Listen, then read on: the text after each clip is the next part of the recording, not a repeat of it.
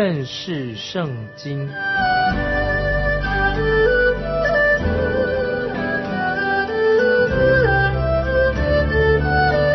认识上帝的话，把上帝的话带到全世界。本节目是由认识圣经机构和环球广播电台联合制作，欢迎收听。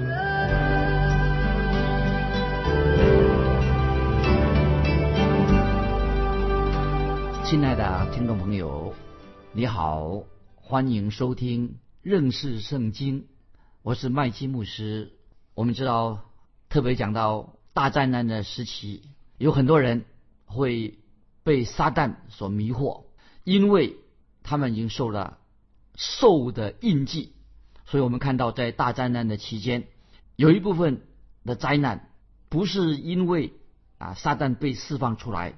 而是大灾难期间，我们看到基督将要对世人做审判，耶稣基督将会亲自出手除灭世上那些悖逆的人。现在我们来看启示录十四章九到十二节，启示录十四章九到十二节，又有第三位天使接着他们大声说：若有人拜兽和兽像，在额上或手上受了印记，这人。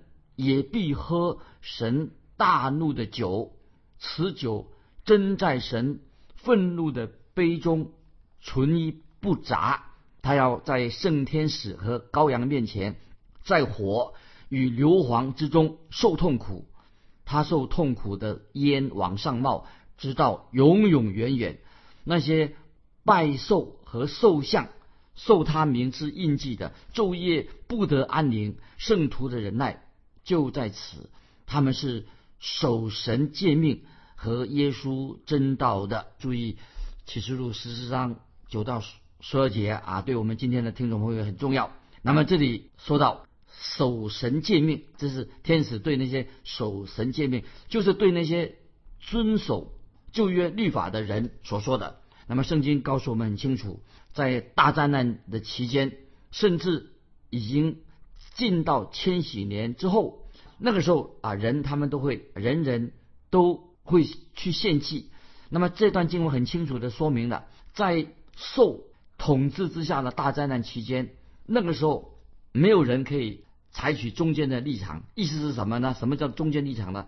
就是我们看到今天啊，有些基督徒做生意的，做他是基督徒，他做生意的人，他有时是想要走这个中间路线。他就随从了这个世俗的伦理啊，就是走中间路线，但是没有办法对神的道、神的真理不能够采采取中间的路线。所以启示录十三章已经告诉我们了：凡是拒绝接受受的印记的人，他们的下场是什么呢？就殉道，就是饿死。另一方面呢，那些接受他们是接受受的印记，表示说接受受来。站在兽的那一边的话，他就会招来神的震怒，所以没有中间路线，就是这里所说的必喝神大怒的酒。所以一个基督徒应该有立场。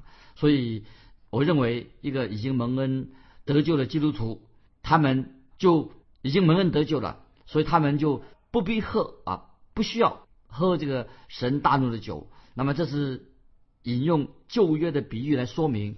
那么现在我们看诗篇七十五篇。怎么说？对那些没有信主的人所说的诗篇七十五篇第八节说：“耶和华手里有杯，其中的酒起沫，杯内满了掺杂的酒，他倒在倒出来，地上的恶人必喝这酒的杂质，而且喝尽。”这个代表什么？神的审判。这是旧约时代的先知选用了这个比喻。那么这个时候，我们看见啊，在启示录看见圣者。大怒的杯已经满意了，表示什么意思呢？就是神曾经一再容忍这些犯罪的人，没有立刻审判他们。但是当酒大怒的杯已经满意的时候啊，表示什么呢？表示神的震怒就立刻就要审判，就要临到这些悖逆的人，就是很清楚的。所以读启示录十四章第十节的结果是怎怎么样？审判临到的时候啊，四章十节启示录在。火与硫磺之中受痛苦，这个是不是真的火和硫磺呢？听众朋友，我认为啊，这是一个比喻。但是将来的审判，后来呢地狱的恐怖可怕，比火与硫磺更恐怖、更痛苦。这个当然是做一个说一个比喻，将来接受神审判的时候，地狱的审判更痛苦、更可怕。那么这个再让听众朋友起诉里面的这个象征性的言语，这个记号，那么乃是指向什么？一个实体未来，它是现在所指的是像一个影子一样的，跟实体做一个比较。就意思就是说，这个实体一定比那个记号更可怕啊，更真实啊。所以再举一个例子说，像索多玛的硫磺，那个当然也是真实的硫磺，但是我们说那个不是象征性的。索多玛受审判的时候啊，当然是比这个索多玛所受审判更恐怖啊。所以今天啊，有的人他说他不相信有地狱，但是我我告诉听众朋友，这些经文呢就告诉你，天使。哎，耶稣基督都提到地狱，都看见了地狱啊！所以我们看见天上的这二十四位长老，他们自己没有亲眼见过地狱，但是因为你没有见过地狱，所以你不能够否定说就没有地狱这个事情，也不能够否认说教会不知道到底发生了什么事情。那么我认为说，在大灾难的期间，天上的教会当然他看不到地上所发生的事情，但是。在基督里面的圣天使们，他们一定亲眼看见所发生的事情。所以在这段期间，那么我们神的儿女能做什么呢？就是我们等候啊，耶稣基督的再来，将来一定会让我们知道发生什么事情。那么马太福音二十四四章十三节，主耶稣说：“唯有忍耐到底的，必然得救。”基督徒为什么要啊？为什么这个鼓励那些基督徒，我要忍耐忍耐到底的，必然得救的？为什么要忍耐呢？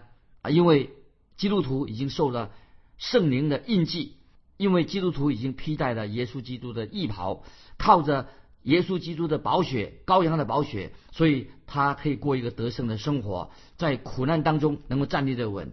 所以路加福音二十一章十九节，主耶稣也勉励那些信徒说：“你们要长存忍耐，就必保全灵魂。”他们所能够做的是什么呢？就是基督徒所能做什么？就是等候、忍耐，直到这个风暴、大风暴将要结束。接下来我们看启示录十四章十三节，十四章十三节，我听见从天上有声音说：“你要写下，从今以后，在主里面而死的人有福了。”圣灵说：“是的，他们吸了自己的劳苦，做工的果效也随着他们。”很显然的告诉我们在大灾难期间。有许多的圣徒，包括十四万四千人，包括大灾难期间那些蒙恩得救的外邦人，他们都会有可能性为耶稣基督舍命殉道，那么甚至殉道舍命。所以在大灾难期间，那些信徒实在那个时候是生不如死，所以那个时候他们可以从这节经文启示录四十四章十三节，可以得到神的安慰跟得到确据。那么他们的伤痛可以得到抚平，也可以知道他们所做工的果效一定会随着他们，而且都会得他们会这些殉道的人，神会给他们奖赏。那我之前已经说过了，这些这些经文，我们上以上所读到，特别这节经文，并不适合适合啊我们啊今天的基督徒啊，特别那些今天的基督徒啊，生活过得很不错啊，住在一个很富裕的国家。有人说，哎呀。我生不如死，很想死。那我觉得这很不合理。今天的生活过得很好，怎么说生不如死呢？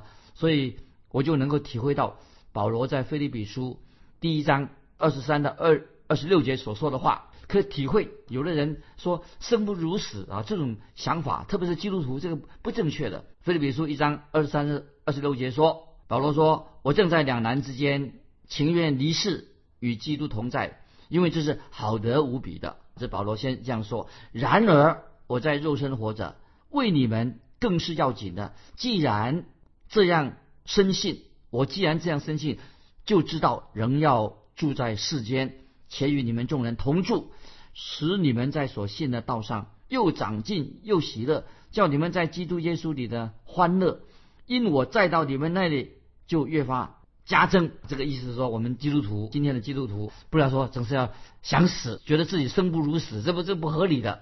那么很多年前啊，曾经有位讲一个小故事啊，一个小男孩子在崇拜的时候啊，我在夜间崇拜，晚上崇拜来了教会，那么传道人就问一个很特别的问题，他说有多少人想上天堂呢？那么大家都举手了，但是这个小孩子没有举手。那个传道人问他，哎，小朋友，难道你不想上天堂吗？那个小朋友说，我当然想上天堂了，但是今天晚上去的人已经太多了，我不想今天晚上就离开这个世界，我不想今天我就上天堂。那么，但是我知道我迟早就要去的。当然这是的小故事，但是今天最重要的是什么呢？我们基督徒现在做什么？要尽量努力，尽我们的本分，好好的服侍神。所以对我来说。啊，想死一个人说：“哎，我赶快离开这个世界啊！”这个我觉得是不合常理的。可是，在大灾难期间，那个时候就不一样的，因为大灾难是一个非常痛苦的时间，他们要在苦难当中忍耐等候，很不容易。那个时候能够为主殉道，其实将是一件好的无比的事情。所以，因为在刚才我们读那个经文，在主里面而死的人有福了，因为神要亲自奖赏那些。至死忠心为主殉道的人，所以听众朋友你应该看得出来，这些经文不不能够应应用在今天的追思礼拜里面。有一次啊，有他把这个经文这里的经文呢应用在一个有钱人的追思礼拜当中啊。那个我听到那个牧师呢，他就引用这个经文。我认为这位啊有钱的基督徒啊，他也没有做过什么帮助穷苦人家的事情。那么所以那个那天主持追思礼拜那个牧师啊，他竟然引用。这个经文说，在主里面死的人有福了。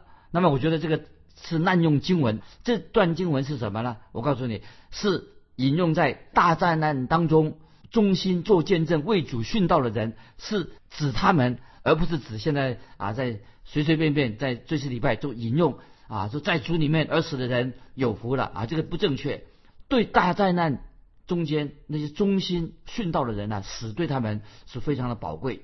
对我们今天。过着一个很安逸生活的人来说啊，这个经文我再说很不适合我们，因为这是指那些大灾难时候为主忠心殉道的人啊，所以他们所做的功果效也随着他们。重点是在这里，感谢神，今天神也会奖赏我们基督徒为主忠心的基督徒，也我们也得到奖赏，我们所做的功都会随着我们，一定会随着我们，那么一同会带到。啊，耶稣基督的面前，所以听众朋友，今天我们也要为主做工，忠心的做工。那有一天我们会来到基督的审判台前，神要看我们做过什么。接下来我们继续看启示录第十四章十四节，十四章十四节说：“我又观看，见有一片白云，云上坐着一位好像人子，头上戴着金冠冕，手里拿着快镰刀。”那这里什么意思呢？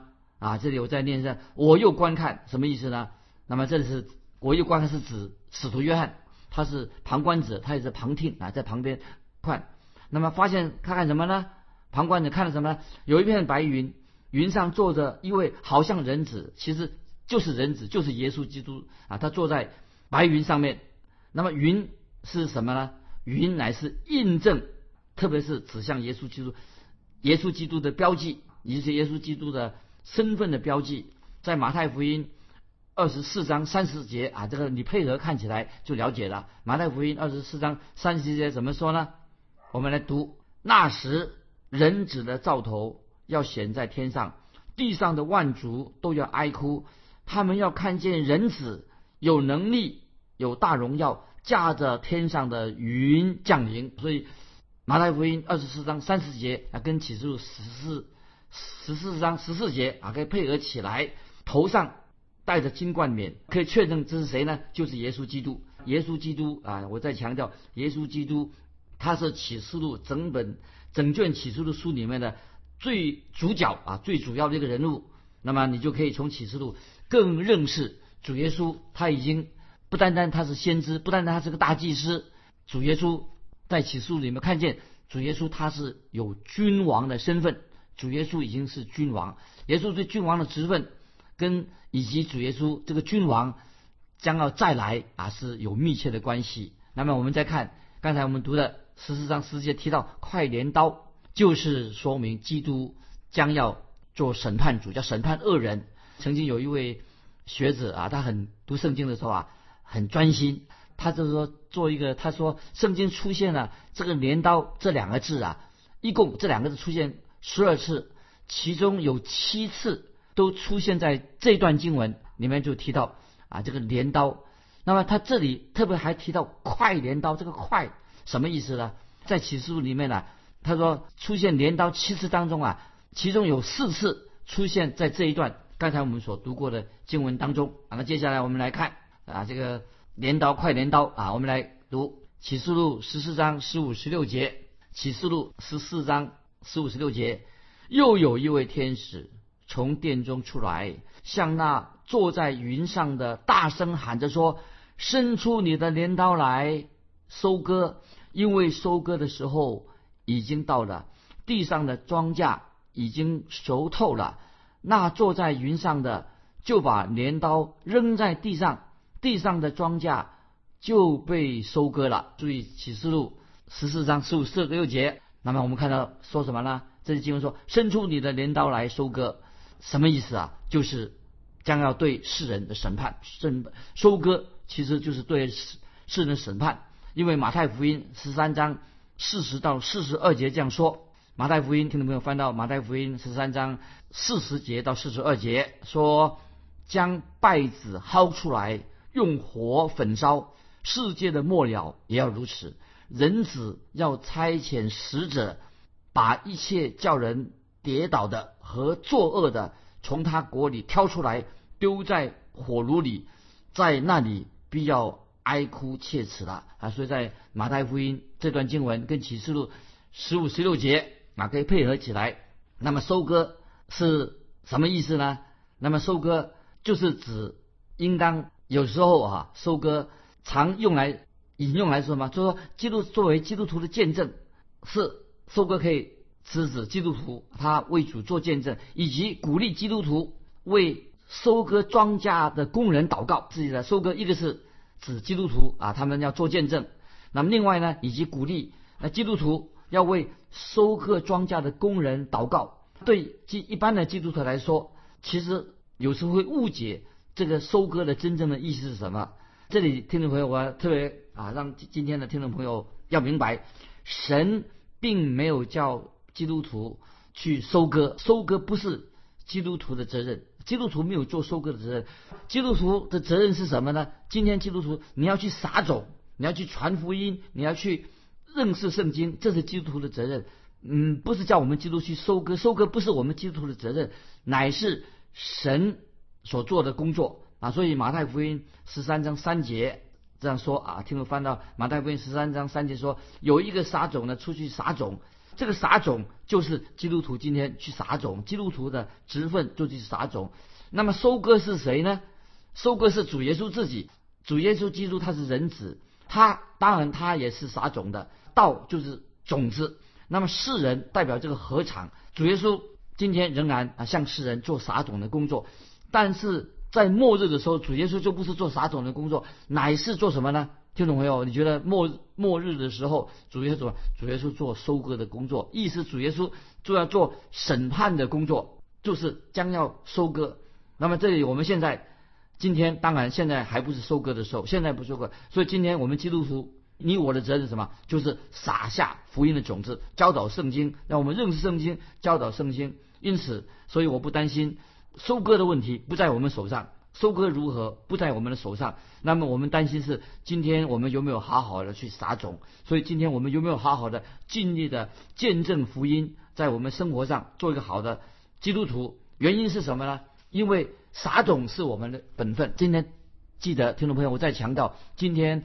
如果你已经蒙恩得救的人，那么你的本分是什么呢？你不是做收割的工作，你的我要强调说，你的本分是什么呢？就是撒种、传福音、见证福音、认识圣经。所以今天不要太在意啊，因为说哎呀，今天因为我传福音了，因为我的服饰那个人就信主了，不要把这个功劳归给你自己。今天你所重要的是什么呢？